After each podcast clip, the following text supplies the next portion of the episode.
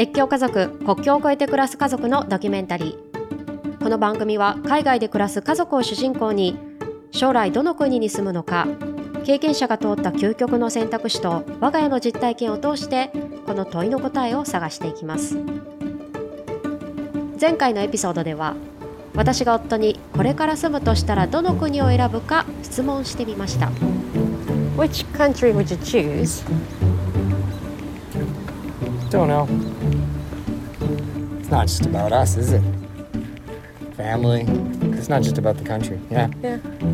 わからないそんな簡単じゃないそう簡単には答えが出ない質問です自分たちだけの問題じゃないし好みの問題でもない5歳の娘がいる我が家はもちろん学校選びだって考えなきゃいけないし実家の両親だって気になる年齢家族で向き合う海外移住には単身移住とまた違った変数が出てきます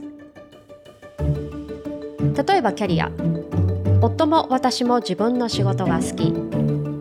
ただ別の場所に別の国に住めば私のキャリアはどうなるのか。夫のキャリアはどうなるのか。これが今日の一強家族が向き合う一つの難問。どっちのキャリアを優先するか。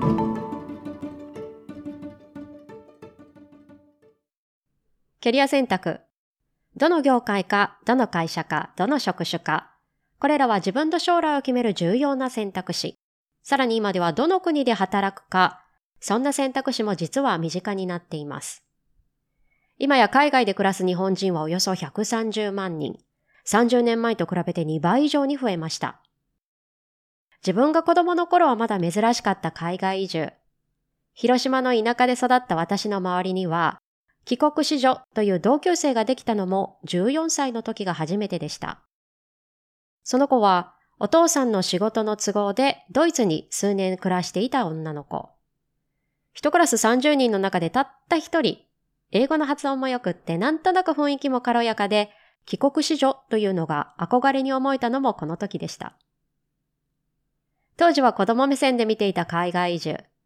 今、大人目線で思い返してみると、お父さんの仕事で海外に住んでいたということは、きっと駐在だったんだろうな。会社から打診が来た時家族会議したんだろうか。お母さんって仕事辞めたのか。そんなことが気になります。東かなと申します。ベトナムのホーチミンに越してきて1年半ほどになります。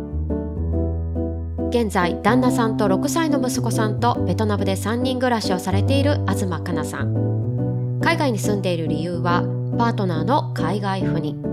そう昔出会ったクラスメートの家族と同じ境遇です。もともと海外でのキャリアを積みたいと言われていた旦那さん。会社から事例をもらった時もすぐ行きますと返事をされたそうです。東さんもそんな旦那さんの意思は分かっていて海外に住むのも人生経験としてやってみたいとご自身で思われていた。ただ実際に現実となった時の反応はちょっと違ったと言います。あの時のお母さんの気持ち家族に海外赴任の事例が来た時どんな思いだったのか東さんに聞いてみました。まあ、一方、私はちょうど29歳、30歳ぐらいで仕事が楽しかった時期だったので、キャリアを選ぶか、まあ、夫、まあ、家族との生活を選ぶかというところで、あの、ちょっと迷っているから考えさせてほしいと、まあ、結婚して結構すぐのタイミングだったんですよね。まあ、いつかはそういったタイミングが来るっていうのは、あの、結婚する当時から知っていたつもりではあったんですけど、いざと、もう来たかっていう感じで、自分のいろんなものをこう変えなくてはいけないということにまあ、アレルギーではないんですけど、やっぱ、抵抗感がありましたね。はい。キャリアを選ぶか、家族を選ぶか。人事広報としてフルタイムで働いていた彼女、すぐに会社に相談したといいます。当時の旦那さんの赴任先はオーストラリア。相談した上司も偶然、海外赴任の経験があり、こうした事情にはすごく理解のある方だったそうです。ただ事例が出たのが当時2014年、今から10年前のこと。今でこそ場所を問わずに働けるリモートという選択肢は簡単に思いつくものの、当時はそうでなかったと言います。同じ仕事を別の場所から続けることはできない。キャリアを選ぶか、家族を選ぶか。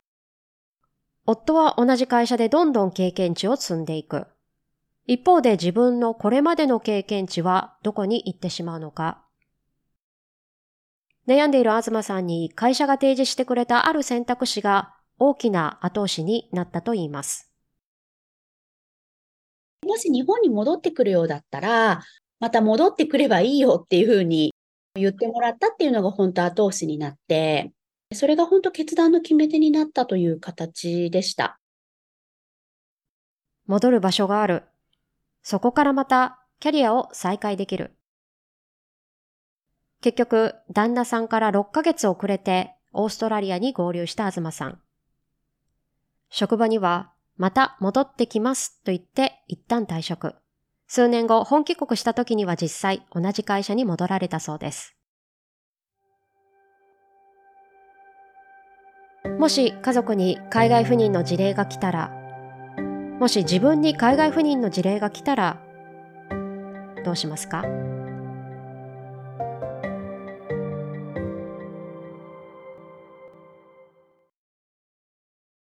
専業主婦といえば、まずどっちの漢字を思い浮かべるでしょうか？男の方か、女の方か。結婚して専業主婦になった。家族の転勤に伴って仕事を辞めた。そんなシチュエーションを想像してみても、どちらかといえば、夫が仕事を続けて妻が退職するというイメージが浮かびやすいかもしれません。海外赴任も同じ。夫の仕事で海外に。昔出会ったあの同級生のお母さんも同じように聞かれたら答えていたんじゃないかと思います。逆に妻の仕事で海外にそんな人と出会いました。鈴木洋平さん35歳。西アフリカにあるセネガルに2年住んでいる彼のご家族。キャリアを選ぶか、家族を選ぶか。選択肢は夫にもやってきます。もともと結婚する前から妻が、えっと、まあ、アフリカに関わる仕事をずっとしていて、結婚前も妻は約5年近くはアフリカで暮らしていて、なので、こう、遠距離恋愛みたいな形でした。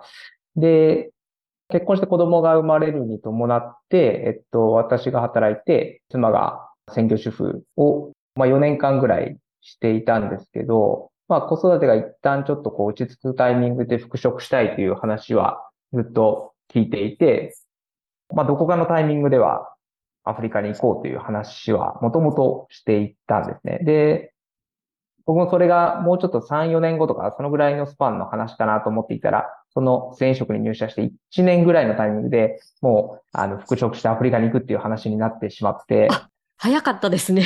そうですね。なので、ちょっとこう、志半端みたいなところはあったんですけど、まあ、もともといいポストがあれば、アフリカに行こうっていう話をしていたので、まあ、そこで私は、こう、会社を辞めて、えー、家族でアフリカに移住しました。それは事前にこう、お話し合いをご夫婦の中でされてたっておっしゃってましたけど、はい。どんな話し合いされたんですか？そうですね。アフリカのポストは、こう、いろいろあるんですけど、まあ、その中でもやっぱりその治安の良さだったりとか、その医療アクセスとか、まあ、そういうこう、小さい子供を育てるにあたってのこう条件がいい国っていうのは結構限られてくることもあって、うん、まあそういういいポストがあったら、まあ応募したいなという話はもともとしていて、でまあそこに、えっと、応募して、まあ結果的に受かったっていうこともあって、まあなので、あのー、僕としては結構早かったんですけど、妻と僕の間でこう、まあある程度決まってた話でもあったので、うんまあそこはなんか、あの、すすんなり、二人で決めたって感じですね。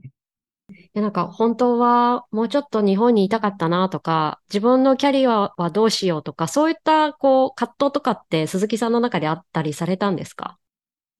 そうですね。まあ、全く葛藤がなかったわけではないですけど、まあ当時その、勤めていた会社では、えっと、まあちょっと責任あるポジションとかも任せていただいてたりもしましたし、まあただなんか、自分がこうアフリカでこう暮らすとかっていうことは全くこう想定していなかったし、なんかこう面白い話でもあるなと思ったので、あの、まあ結構こうアフリカに移るっていうこと自体はなんかポジティブに捉えてましたね。タイミングは予想外だった。けど、もともとお互い話し合っていたこと、それに沿って決断したという鈴木さんご家族。ご本人のキャリア遍歴を伺ってみると、もともとは雑誌の編集者、そこからウェブメディアに移って最後は教育系といろいろ転職もされてきたそうです。日本で最後に勤めていた会社には、入社面接の時にいつか家族でアフリカに行く可能性がありますと伝えていたそう。会社としても事前に分かっていた、いつかやってくる海外行き。実際、奥さんのポジションが決まった時も、鈴木さんはリモートで仕事を続ける話になっていたそうです。当時2021年、新型コロナウイルスが蔓延するパンデミックの時でした。リモートも当たり前。これならそのままキャリアも家族もどっちも選べるはず。が、海外で仕事をする時のハードルが立ちはだかります。それがビザ。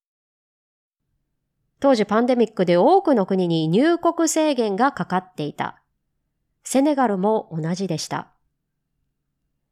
仕事ができるビザが取得できず、鈴木さんは退職することに。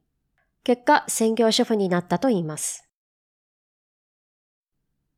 もともと2年間という人気付きで来ていたセネガル。日本から遠い国、何かと不便じゃないかと思ったものの、数ヶ月経った頃には、現地の暮らし心地の良さをどんどん実感されていったそうです。そこに来てちょうど奥さんのポジションももう2年延長できることに。生活も心地いい。奥さんのキャリアも積める。ただ、もう2年専業主婦をするのか、鈴木さんは考えました。その結果、海外生活長くなるならこのタイミングで、と、最近リモートで仕事を始められたそうです。ただ前職に戻ったというわけではなく、別にやりたいことが明確に決まっていたという彼。今回お話を伺ったのも、日本のとある NGO 団体に働き始めて1ヶ月目というタイミングでした。移住当時は難しかったリモートでの仕事。今回は仕事探しも面接もそして実際の仕事もすべてリモートで自分のやりたいことを掴んだという彼。キャリアを選ぶか家族を選ぶか。鈴木家にとっての選択肢もそうシンプルではなかった。日本では旦那さんがキャリアを優先。セネガルでは奥さんがキャリアを優先。それぞれの場所でお互いが専業主婦になり、お互いがキャリアを選ぶ。目指し方はそれぞれ違う。ただ、そこになくてはならない要素、譲れない要素は何か。そこが分かれば、キャリアと家族を天秤にかける、そんな絶対的な二択じゃなくてもいいのかもしれません。じゃあ我が家は今、どっちのキャリアを優先しているのか。夫は小学校の英語教師、これまで15年香港で教えてきた一つのキャリアを積み上げてきたタイプ。一方の私は今フリーランス、その前は小売から教育メーカーと転職もしてきたタイプです。もともとキャリアチェンジをしたいと思って日本を出たわけなので、コロコロ変わるのも当たり前。まあ自分で選んだといえばそうなります。じゃあフリーランスになった理由。結婚と出産がきっかけとこれまでシンプルに自己紹介をしてきました。ただ詳しく言うと、結婚したから会社員を辞めたのでもなく、子育てに向けてフリーランスになったのでもありません。実を言うと、転職をしようと思って退職した後妊娠が分かった。で、妊娠した状態では転職活動は難しいから、そのままフリーランスになったというのが、ことの起こった順番でした。私も最後に会社員として勤めた会社は好きでした。香港の現地企業で、私が唯一の日本人。社内通訳をしたり、日系企業との架け橋になったり、香港に来る前まさに描いていたキャリアでした。が、それが一点。勤めていた会社が買収され、その後経営方針がどんどん変わり、日本人がいる意味がない事業に変わっていきました。自分がいる意味がない。次第にやりがいを失っていきました。この時自分がメインで進めていたプロジェクトも急遽中止となり、取引先にもごめんなさい。もう一緒に仕事ができません。電話で言ったのを覚えています。そんなことがあって次の仕事を決める前に退職届を出しました。この時から私しかできない仕事というのが自分のキャリアにとってなくてはならない要素に加わった気がします。では、夫のキャリアになくてはならない要素は何か？教師である夫にとっては物理的な場所、学校が必要です。特に演劇を専門とする彼にとっては、同じ空間でリアルに指導するということが一番彼の能力が発揮されるし、それも学校が求めている。一方の私の場合、場所というのはあまり関係ない。この番組だってベトナムからセネガルまで世界中に香港からインタビューできる時代だし、それを作品にしてまた世界中に発信できる。逆にあの時感じた私にしかできない仕事かどうかというのは自分でコンテンツを作っている今、仕事の中心にある要素な気がしています。そう、我が家にとってどっちのキャリアを優先するか、この質問の答えは案外どっちも優先できているのかもしれない。私は場所を問わずできる仕事。夫はいい場所があってそこで力が発揮される仕事。では我が家の最大の問い、将来どの国に住むのか。これにキャリアという面で私たちが条件をつけるとしたら、場所は夫優先で決めよう。ただ、お互いのキャリアは続けていこう。それが今の我が家の答えかもしれません。もちろんこれからもっと譲れない要素が増えてくるかもしれないし逆に譲れる要素も出てくるかもしれない。ただそれにお互いが納得できた時我が家の将来どこの国に住むのかこの答えがもっと具体的になる。それが分かった気がします。越境家族国境を越えて暮らす家族のドキュメンタリー。次回のエピソードでは家族の中でも若いメンバー子供について考えます。海外で子供の教育どうするか現地校と日本人学校どっちを選ぶか国境を越えて暮らす家族の生の声ぜひ次回もお聞きください。この番組越境家族では感想やコメントをお待ちしております。ハッシュタグ越境家族と漢字で SNS に投稿いただけると嬉しいです。またこの番組ではリスナーさんからの声を募集しています。現在海外在住の方これから海外以上考えられている方など概要欄にあるフォームから質問や経験談などぜひお便りでお寄せください。最後までお聞きいただきありがとうございました。この番組のサムネイルデザインは松島小み。そして企画編集ナレーションは新井里奈がお送りしました。それでは次回の越境家族お楽しみに。